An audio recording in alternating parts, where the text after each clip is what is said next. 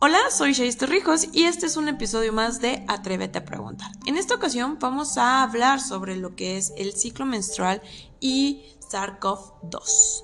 Ahora, les mandamos un saludo muy especial a todos los que se atrevieron a preguntarnos de este tema. Nos pusimos a investigar y con mucho cariño les estamos grabando este tema, ¿ok?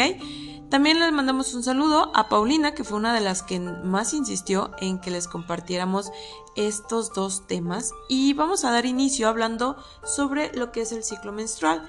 Eh, bueno, pues nada más para que ustedes sepan, consiste en cuatro etapas. Hay quienes creen o han publicado que son cinco, pero la verdad es que repiten lo que es la menstruación. Entonces, sepamos que es un periodo de aproximadamente entre 24 a 38 días es totalmente normal, siempre y cuando sea este, constante sus días. Y bueno, pues si bien en general es un proceso hormonal que experimentan todas las mujeres desde la eh, etapa de la pubertad hasta la menopausia. Y no se espanten, la menopausia no decir, quiere decir que ya están viejas. Simplemente es el periodo o eh, lo que marca que ustedes van a dejar de menstruar. ¿Ok? Ahora, iniciando con estas cuatro fases, vamos a ver que la menstruación empieza, o el ciclo, mejor dicho, empieza desde el día 1 que menstruan y puede ir desde 3 hasta 8 días. Si tardan más de 8 días, es importante que ustedes puedan acudir con un ginecólogo para que eh, puedan determinar el por qué es todo este tiempo. Ahora, pues sabemos que es la expulsión del tejido sanguíneo y lo pueden recolectar a su gusto, ya sean toallas sanitarias, tampones o copas menstruales, ¿ok? La segunda fase eh, va de la mano con la menstruación porque es la fase folicular y su duración es de 10 a 12 días, pero ojo, esta da inicio incluso este, a la par que la menstruación, porque al día 2, 3 de que empezamos a menstruar, esta fase se activa y hay una liberación de hormona folículo estimulante, la cual se va a encargar de empezar a madurar varios óvulos en su ovario.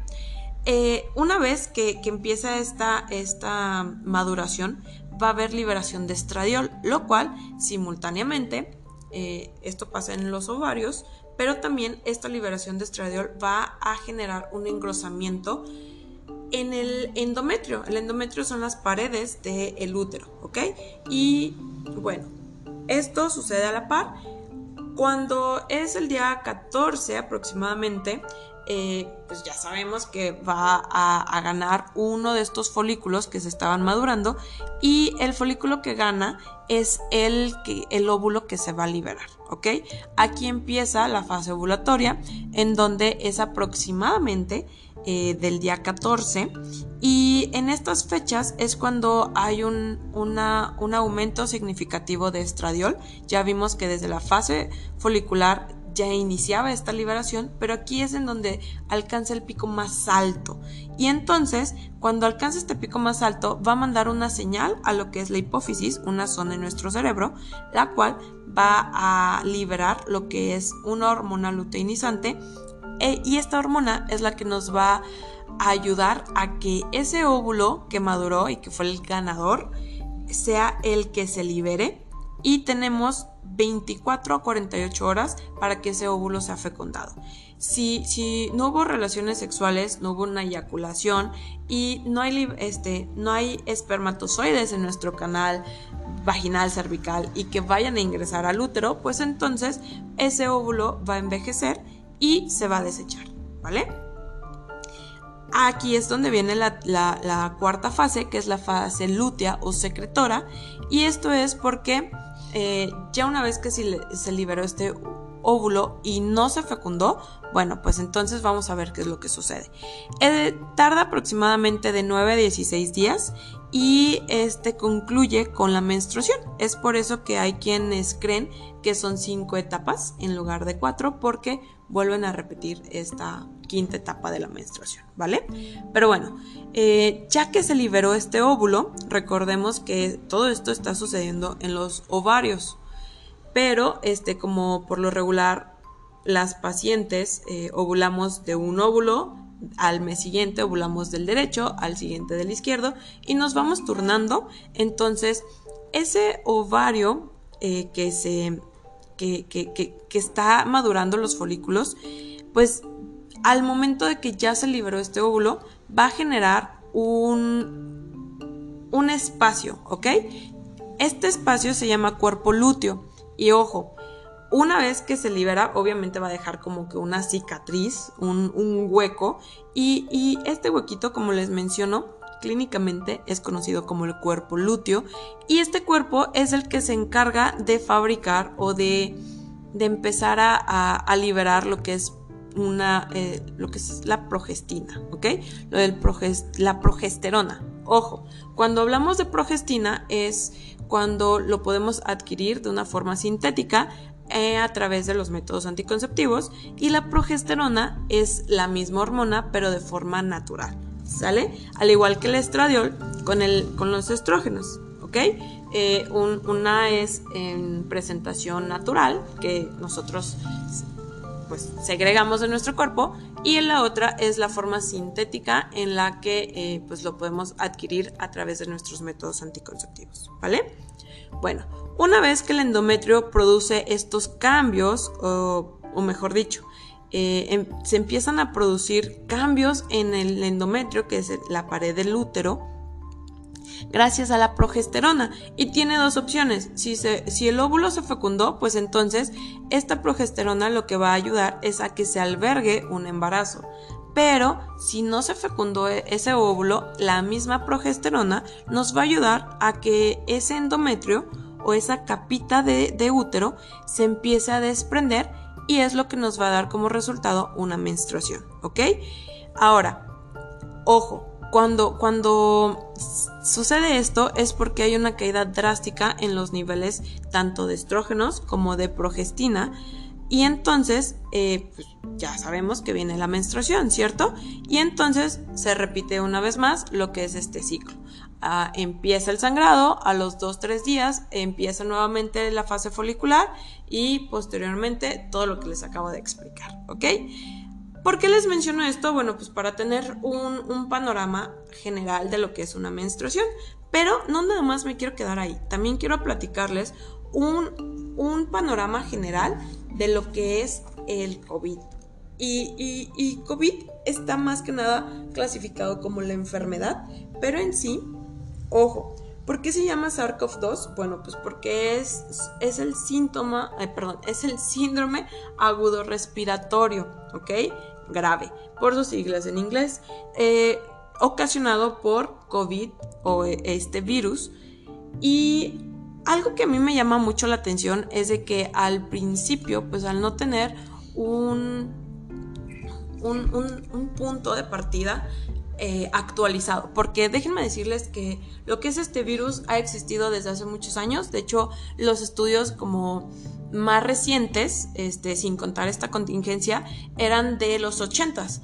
Y posterior a eso, pues no se había dado como la oportunidad de volverlo a estudiar porque no era un virus que se presentara tan frecuente o, o, de manera significativa en nuestra población o a nivel mundial, ¿vale? Entonces, ¿qué es lo que sucede? es que desafortunadamente ni siquiera el número de contagios que, se han presentado en nuestro país o a nivel mundial han sido lo suficientemente importante como para que nosotros podamos darnos cuenta y ser conscientes de lo que está sucediendo en, alrededor del mundo. Ahí les va un poquito de lo que, el resumen de todo lo que les, los artículos científicos que leí, ¿ok? Punto número uno es que si bien se creía que a los niños no podían ser contagiados, no es que no se pudiesen contagiar, es que hay una situación que todavía no se descubre con, exactitud, pero eh, los estudios ya recientes este, del 2020 a la fecha hacen mención de que los niños tienen una mayor prevalencia de enfermedad leve. ¿Esto qué quiere decir? Que probablemente se enfermaban, pero como hay signos y síntomas muy similares a los de un catarro común, pues entonces los papás les valía dos kilos de cacahuate y no le tomaban la importancia adecuada. Entonces, ojo con esto, si bien era una enfermedad leve, O e incluso estos pacientes pediátricos podrían ser no este, sintomáticos, pero ¿qué es lo que sucedía? Que son pacientes que se convierten en potenciales transmisores, super transmisores. Entonces, a lo mejor ellos no se veían tan grave como los adultos, pero ellos eran el foco de contagio quienes este, empezaban eh, a, contagiar a su entorno. Ahora, es importante que ustedes sepan cuáles son los, el mecanismo de transmisión, si bien ya conocemos un, punto general, pero sepan que puede haber contagio directo, indirecto y obviamente este puede ser de eh, eh, aquí podemos ir de persona a persona, pero también sepan que este virus tiene cierta vida en el ambiente y en las superficies, y es lo que les quiero compartir. Cuando es un contagio a través de gotas, ya sea al hablar, al estornudar, el simple hecho de que estemos respirando, el que alguien nos tosa cerca o que esté cantando y de repente salgan un poquito de, eh, de lo que es esta saliva, tiene aproximadamente hasta, o sea, puede brincar hasta 4 metros de distancia. En la actualidad sabemos que eh, en nuestro país, estamos, bueno, les estoy hablando desde este, México, en, en, este país se estableció la sana distancia que abarcaba aproximadamente lo de un metro y medio, cosa que al menos en los lugares en los que he, he visitado, la mayoría de la gente no lo respetaba.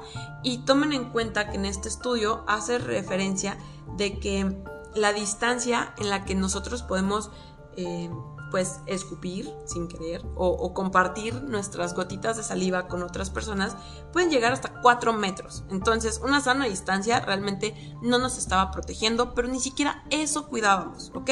Ahora, otro de los mecanismos de, infección o transmisión es a través de este aerosoles. Estos pueden puede quedar suspendido el virus en el aire hasta por 3 horas. Y obviamente eh, la, potencia o de, infección puede ir dependiendo de en qué etapa del virus o de la enfermedad se encuentra este paciente. Quiere decir, si un paciente que va saliendo de, su, de, la enfermedad, pues a lo mejor si deja el virus por aquí en el ambiente tres horas, pero pues la próxima persona que se contagie no va a ser tan intenso.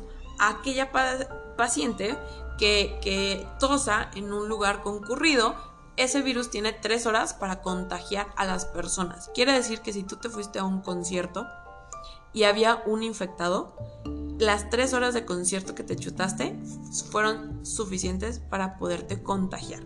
Y si tú crees que porque había una instancia en ese lugar, mm, tiene hasta cuatro metros de, de distancia para que te siga contagiando un desconocido, ¿vale?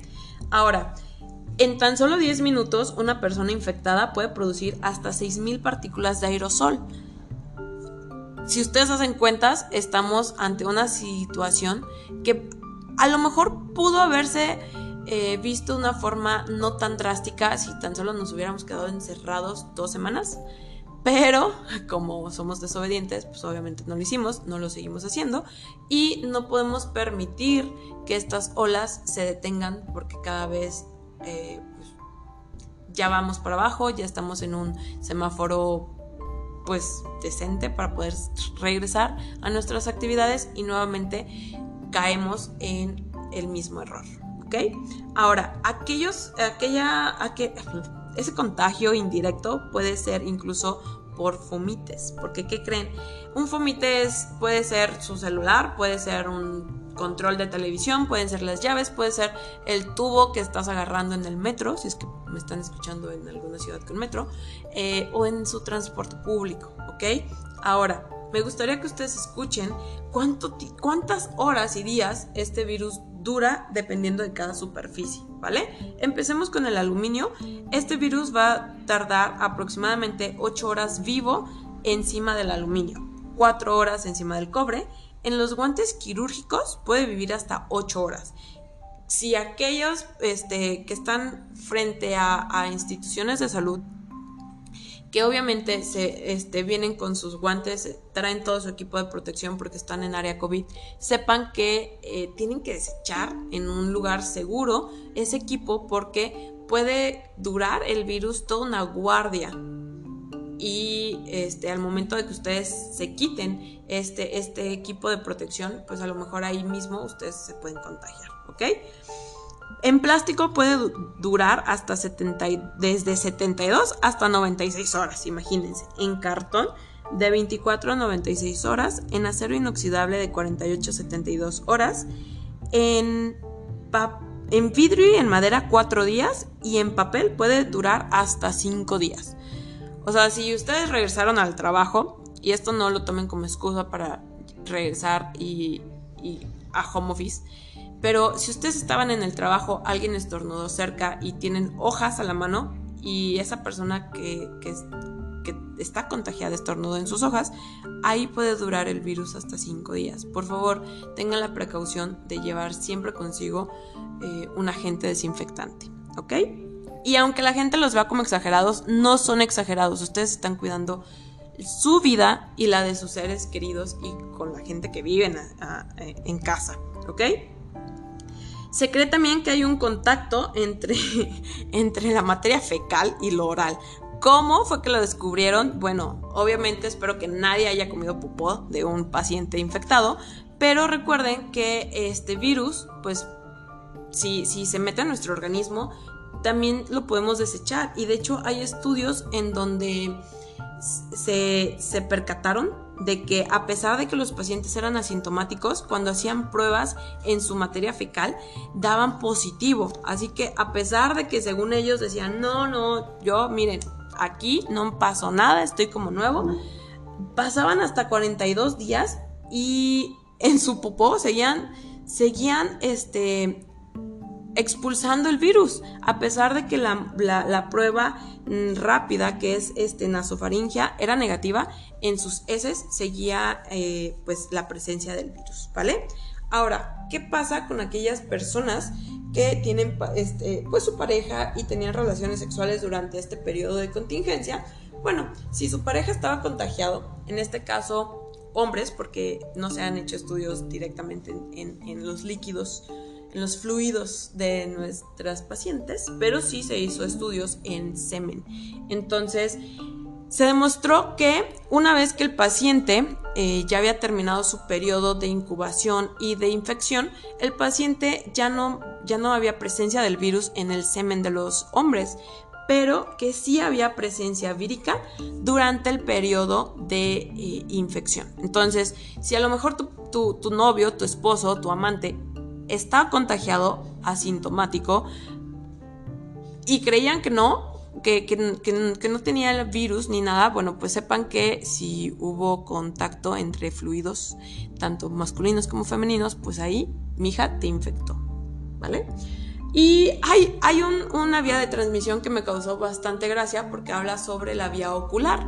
Y sería muy chistoso que este, de ojo a ojo nos pudiéramos infectar, pero no es así. Lo gracioso es que eh, la vía ocular tiene una baja incidencia, quiere decir que no nos podemos contagiar tan frecuente de ojo a ojo, pero cuando involucramos la primer vía de transmisión, que en este caso sería como a través de, nuestra saliva, podemos este, estar platicando con nuestros seres queridos, irnos de fiesta o estar cantando y estas gotitas llegan a, tocar lo que es este, la zona ocular.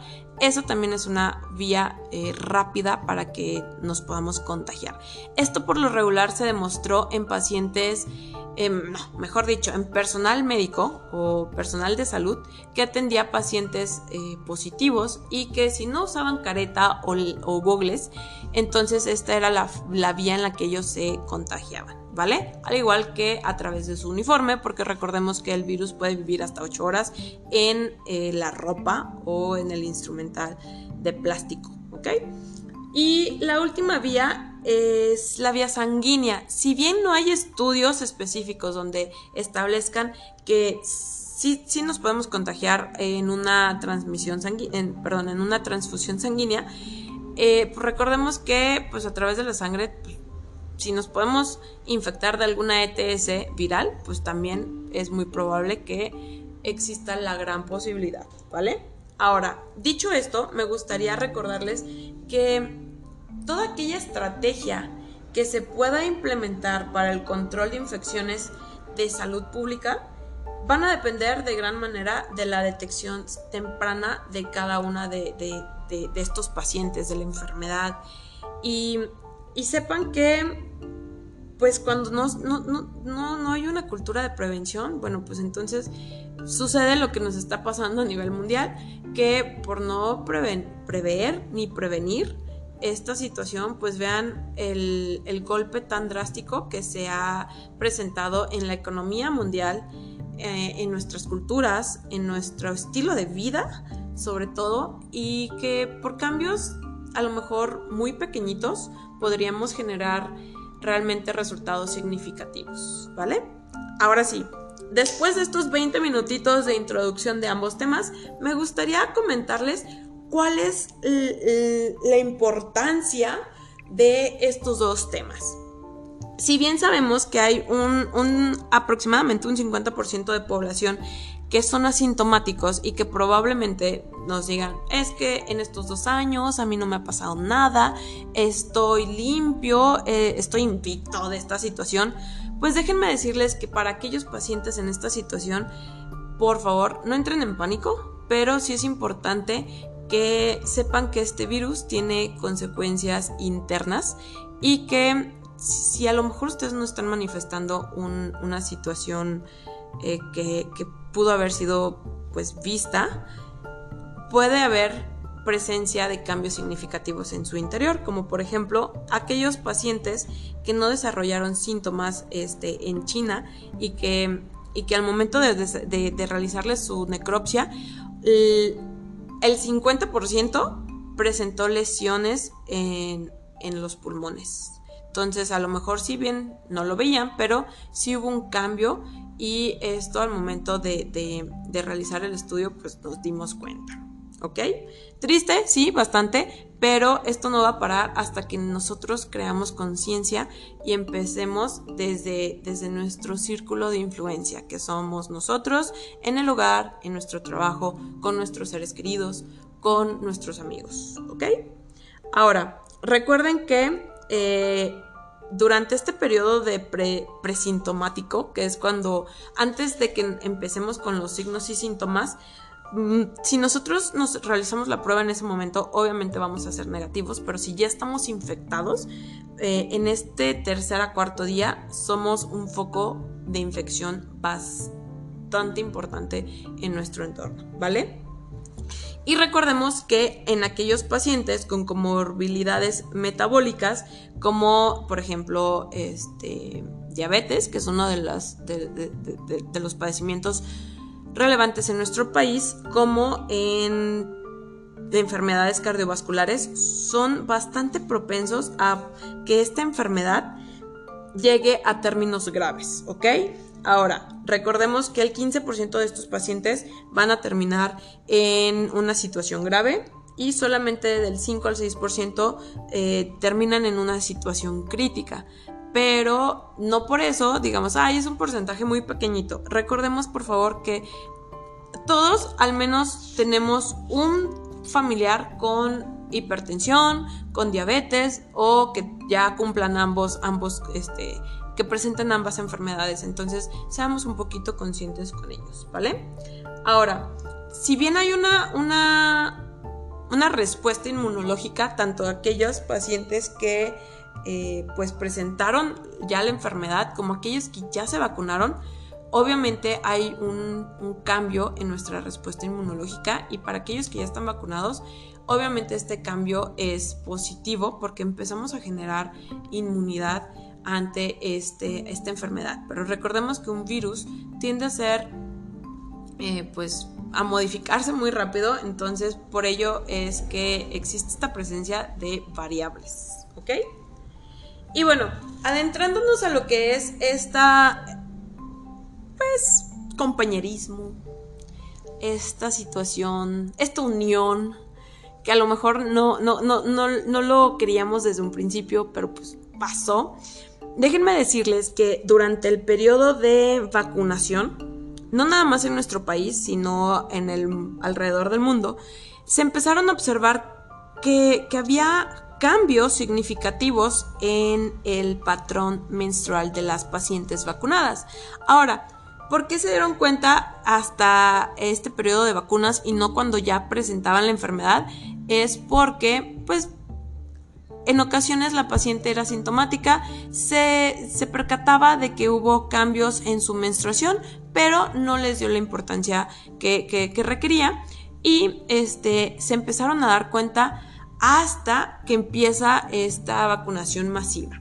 Ahora, ¿cuáles fueron los cambios? Si bien a lo mejor la presencia de un día adicional a esta menstruación para muchas no era como algo significativo, empezó a, verse, eh, a generar como importancia cuando se empezaron a dar cuenta que eh, estos cambios iban desde ciclos prolongados, ciclos muy cortos, desde este, un, desorden en sus ciclos y todo empieza porque al momento de que le, dan la importancia de vida, empezaron a ver que 7 de cada 10 mujeres presentaban cambios en, en, su patrón de sangrado. Y entonces las alteraciones más importantes fue, número uno, retrasos, que obviamente esto generó bastantes sustos eh, durante este periodo. También eh, ciclos alterados en donde si bien no sabían a veces si estaban o no embarazadas, eh, también hubo menstruaciones abundantes, hubo em, periodos intermenstruales. Esto quiere decir que la paciente sangra dos o más veces en el mismo mes hubo aquellas mujeres que, ya habían pasado por su, por su menopausia y el sangrado les regresó. Y vamos a ver por qué fue.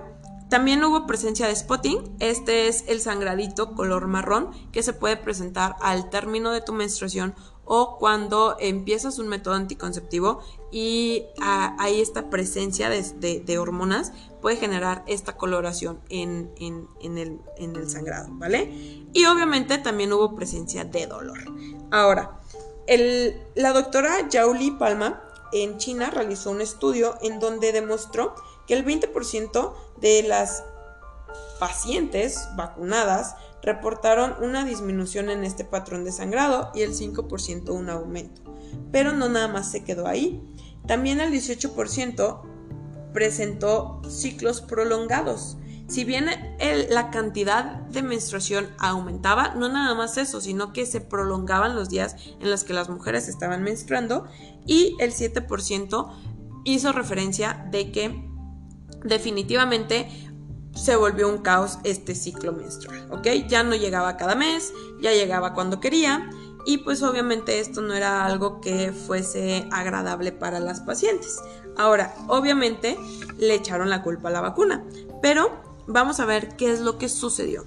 Una vez, eh, ah, no nada más se quedó en China, también esto este, se hizo notorio en Estados Unidos y los institutos nacionales de salud empezaron a preguntarse el por qué este cambio significativo. Y como bien ellos encontraron que en general la mayoría aumentó un día de, su ciclo, también descubrieron que, pues bueno, al, aplicar las vacunas, recuerden que estas vacunas que nos llegaron de Estados Unidos y las vacunas que se aplicaron en nuestro país están creadas por lo que es el ARN mensajero. Esto quiere decir que toman una parte del virus eh, inactivo, por decirlo así, y nos los inyectan para que en nuestro interior esté todo tontito que no nos pueda hacer daño, pero que nuestras células o, nuestro ejército de, protección puedan acudir a este virus y empiecen a tomar eh, información genética del virus para que de esta forma, cuando llegue el, virus real, que no está inactivo, tengamos un, un ejército de defensa fuerte y que pueda atacar este virus, ¿ok? Ahora, ese es el objetivo de las vacunas. Cuando, cuando nosotros obtuvimos esta vacuna, ¿qué es lo que sucede?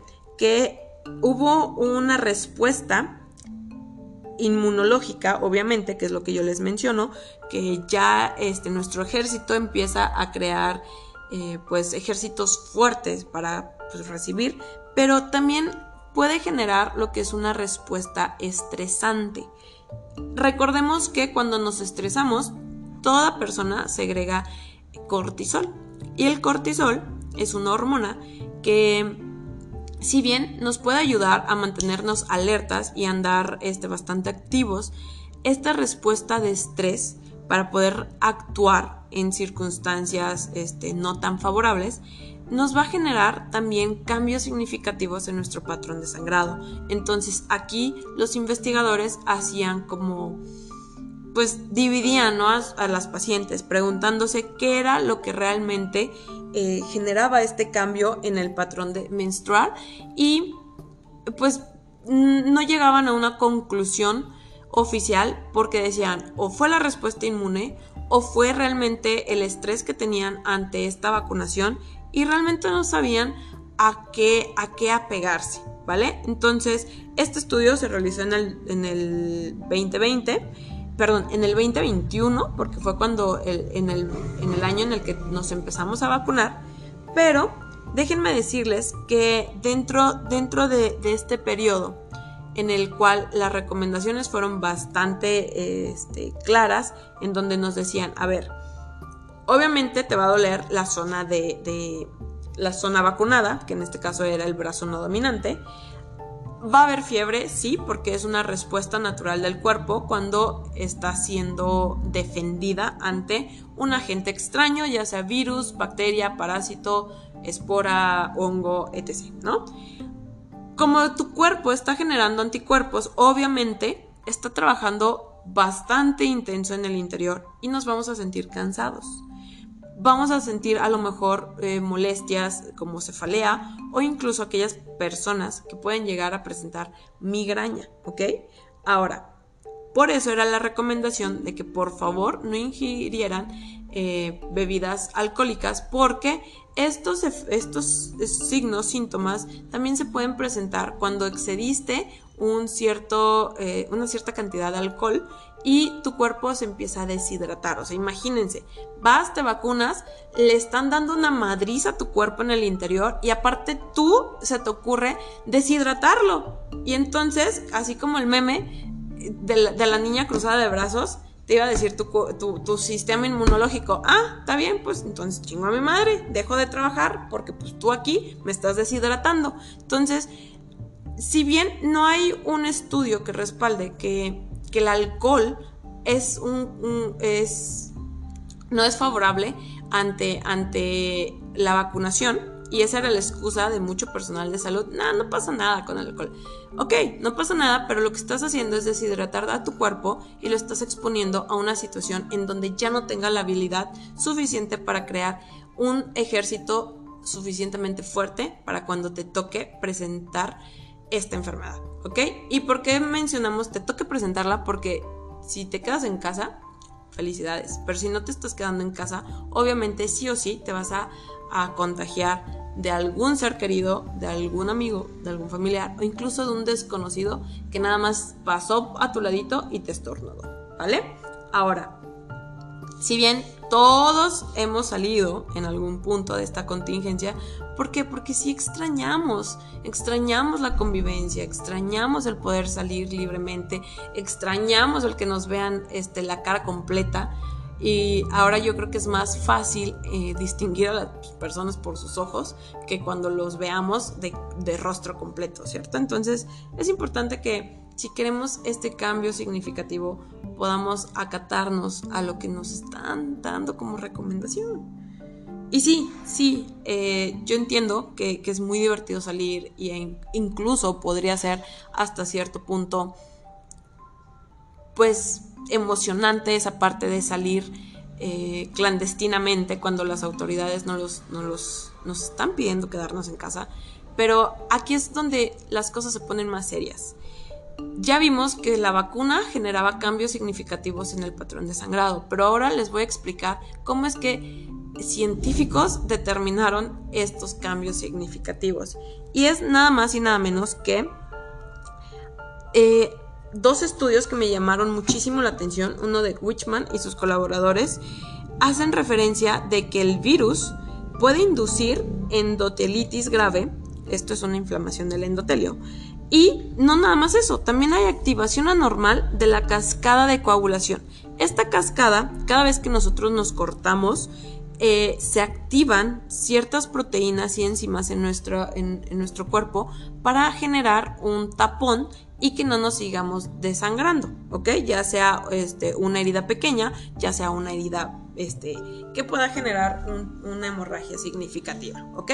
Ahora, cuando hablamos de que se activa en, términos donde no nos hemos cortado y no necesitamos que se active esta coagulación, bueno, el siguiente estudio de Merad y sus colaboradores describen que hay que, mejor dicho, hubo presencia de microtrombos en pacientes estudiados durante sus necropsias y esto es porque eh, se activa el factor de coagulación 3. Este factor tisular o factor de tromboplastina está presente en los fibroblastos de las paredes de los vasos sanguíneos. Ahora, si estamos hablando que cuando menstruamos, obviamente estamos eh, desechando cierto tejido eh, sanguíneo, y estamos hablando también que ya hay científicos que respaldan que hay una activación anormal de la coagulación, pues entonces quiere decir que las pacientes están teniendo una alteración debido a que en lugar de que se vuelva eh, pues fluida esta sangre y que la podamos desechar, se está coagulando en nuestro interior. Por lo tanto, al momento de desechar coágulos y que estos coágulos pasen por el canal cervical, genera dolor. Los espantosos este, cólicos. Cada vez que te baja un coágulo, es, te va a generar un cólico. ¿Ok? Y entonces, por eso es que de ahí viene que después de una vacuna, después de que me contagié, empecé a tener ciclos menstruales más dolorosos? Sí, por esta situación de una respuesta eh, de activación en tu cascada de coagulación, ¿vale? Cuando a lo mejor se escucha muy sencillo, me aventé más de 10 estudios para poder llegar hasta este punto, porque la mayoría de los estudios te habla sobre los efectos negativos que hay sobre el sistema respiratorio, los efectos eh, significativos que hay sobre el sistema cardiovascular, pero cuando nos adentramos un poquito más en este tema de lo cardiovascular, nos vamos a dar cuenta que no nada más nuestros pacientes este, estaban muriendo por una neumonía. Había pacientes que también estaban muriendo por una cardiomegalia, que estaban muriendo por, por un infarto o porque simplemente su sangre se empezó a coagular. Y los coágulos en el cerebro, en el corazón o en el pulmón generan infartos, ¿ok? Dependiendo de, de la zona en la que esté, pues es el infarto este, cardiopulmonar, infarto cerebral, etc. ¿Vale? Ahora, dentro de todos estos estudios hay unos este, científicos que lanzan una hipótesis en donde ellos creen que este virus puede producir disfunción microvascular. Ya vimos que, que Wichman y, Merat y sus colaboradores descubrieron que sí hay un, cambio significativo en este factor de coagulación. Y ojo, no estaban tan, tan, tan alejados a, lo que pues todos estos científicos han ido encontrando eh, en lo que es este 2020-2021 y concluyen con que al, producir disfunción microvascular de las células endoteliales, eh, capilares, exclusivamente hablando de, de los capilares, esto podría llevar a una necrosis celular. Quiere decir que entonces nos, nuestros vasos sanguíneos se van a ir muriendo lentamente desde el interior. Entonces, creo que aquí puede recaer el que nosotros, una, o nos valga madres totalmente y digamos, eh, pues de algo nos vamos a morir, ¿cierto? Pero también podemos crear conciencia, mejorar nuestros hábitos alimenticios, porque eso obviamente eh, representa un factor importante en nuestro estado de salud. Dos, el que nosotros podamos crear esta conciencia en donde no nada más el familiar de mi amigo no nada más mi familiar fue el que se infectó y la padeció muy feo, sino las consecuencias a largo plazo que podríamos estar presentando. Esto no es para que entren en pánico, se vuelvan hipocondríacos y se hagan mil ideas, no, esto es para simplemente una acción tan, tan sencilla como el quedarnos en casa, el que si extrañamos a alguien, márquenle, llame ya, mándele el mensajito, pero que, no, que podamos acatarnos a lo que nuestras autoridades sanitarias nos están pidiendo para que en un mediano largo plazo nosotros no estemos padeciendo nuevamente secuelas de esta situación. Espero les haya gustado muchísimo este tema. Para mí fue algo bastante divertido el poder este, irme de un estudio a otro hasta determinar el por qué estaba presentándose este cambio tan drástico y ojo, recuerden que si, ya presentaron este, esta situación, este, que ya se fueron a vacunar, que ya presentaron alteraciones, no se espanten. Esto recuerden que si ya te vacunaste, estos cambios pueden ir de dos a tres ciclos posteriores a tu vacunación, no son permanentes, no existe evidencia de que la vacuna te vuelva infértil, porque por ahí ya hay mitos y eso es totalmente eh, mentira. Los cambios menstruales reportados después de la vacunación tienen conexión con una relación al sistema inmunológico y esta respuesta inmunológica, pues obviamente, pues el cuerpo se estresa y necesita tiempo para recuperarse, ¿ok?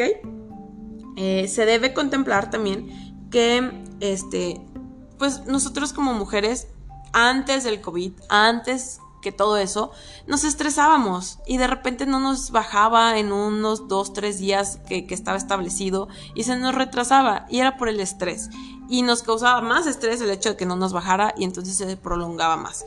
Porque estábamos en, en periodo de exámenes, porque a lo mejor en el trabajo no me estaba yendo como yo pensaba y me estaba estresando, entonces no le quieran echar toda la culpa también a, lo que es esta pandemia, solamente sepan cuáles son los diferentes factores de los cuales podemos, este, pueden ser los responsables del por qué se nos, nos, nos, nos generó un cambio en nuestro, en nuestro periodo. Pero no se preocupen, ¿ok? Mejor ocúpense, ocúpense ante esta situación a tener tiempo libre para ustedes. Creo que esta contingencia nos está ayudando a acercarnos más a la gente que realmente está cerca de nosotros. ¿Por qué? Porque en redes sociales a lo mejor mm, tenemos muchos contactos, mucha gente que a lo mejor ni siquiera la hemos visto. ¿Ok? Pueden ser de nuestro mismo lugar de, de residencia, pero a lo mejor nunca hemos cruzado palabra con ellos y a quien sí tenemos en casa los estamos dejando olvidados. Entonces, guárdense, quieran mucho a, la gente que realmente está con ustedes, retomen ese, e, e, esa comunicación en el hogar, de verdad, a veces hace falta, y procuren realizar actividades en donde los contemplen a ustedes, donde ustedes realmente algo que tenían mucho tiempo que no podían hacer porque no tenían tiempo, pues entonces yo creo que estamos en el momento ideal, ¿ok? Ya nada más para terminar, me gustaría comentarles que hay datos relevantes para que la piensen la próxima vez que quieran salir, que eh, hubo un estudio en el 2020 en donde reportaron, esto, esto está muy chistoso, la verdad, donde reportaron que según el momento del ciclo eh, en el que se encuentran, cuando, cuando se infectan, es la magnitud de los efectos que pueden presentar. Y ojo, primer ejemplo es que la intensidad de asma o de migraña que presentan las pacientes va a depender de que si se contagió durante una fase lútea y si se contagió en esta, en esta fase, recuerden que la fase lútea es la tercera, eh, perdón, es la cuarta fase del ciclo y que las pacientes presentaban con mayor frecuencia estos estas dos situaciones, ¿no? Asma y migraña. Ahora, eh, puede haber fluctuaciones en los niveles de estrógenos que pueden influir en las células inmunes. Y esto puede provocar que aparezcan o empeoren los eh, signos de esta enfermedad. ¿Esto qué quiere decir? ¿En qué periodo o en qué fase del ciclo menstrual es donde mayor cantidad de estrógenos tenemos? Pues es en la fase 2, en la fase folicular y eh, a inicios de la fase ovulatoria, ¿vale? que recuerden que la liberación de estradiol es lo que nos va a ayudar a engrosar el endometrio y esta misma este, pico de estradiol es lo que nos va a ayudar a que se pueda liberar lo que es la hormona luteinizante y esta hormona es la que nos ayuda a liberar el óvulo. ¿Esto qué quiere decir? Que si había eh, cambios significativos en estas concentraciones hormonales, pues entonces es muy probable que en estos ciclos que, se nos desorganizó, probablemente las pacientes tampoco estaban ovulando. Como algunas que a lo mejor había mayor liberación de estradiol y en lugar de ovular un solo óvulo, a lo mejor salían dos. Y de ahí el aumento de la fertilidad. ¿Vale? Estas son hipótesis que yo les estoy dando porque no hay estudios que lo respalden como tal, porque los estudios van más enfocados a lo que son los problemas respiratorios, pero pues es sentido común, ¿no? Entonces si empieza a haber este, este cambio, pues a lo mejor también va a haber cambios significativos en todo lo que es eh, la, el proceso normal de nuestra menstruación, ¿vale? Lo que sí es real son los puntos que les estoy compartiendo del estudio, que es este el A, el B que les acabo de compartir y el último, que las hormonas pueden intensificar los síntomas. Bueno, pues ya vimos que eh, el estrógeno es una hormona, por lo tanto, este, eh, mayor cantidad de estrógeno, de, progesterona, de cortisol, que también es una hormona, puede intensificar eh, lo que son los síntomas de, este, de esta enfermedad, ¿vale? Sin más por el momento, quiero despedirme de ustedes. Recordarles que soy Shais Torrijos. Nos pueden encontrar en nuestras redes sociales.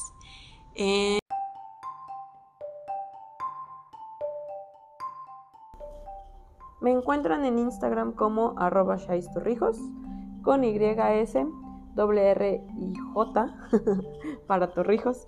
Y estamos muy emocionados para lanzar también el próximo episodio lo grabamos con mi queridísimo amigo Forbes y el tema es papaluchón. Está muy bueno el tema, espero eh, contar con, con sus orejitas y nos escuchen en el siguiente episodio. Por el momento me despido, les mando un fuerte abrazo sanitizado, un beso bien tronado y nos vemos muy pronto en el siguiente episodio con Forbes.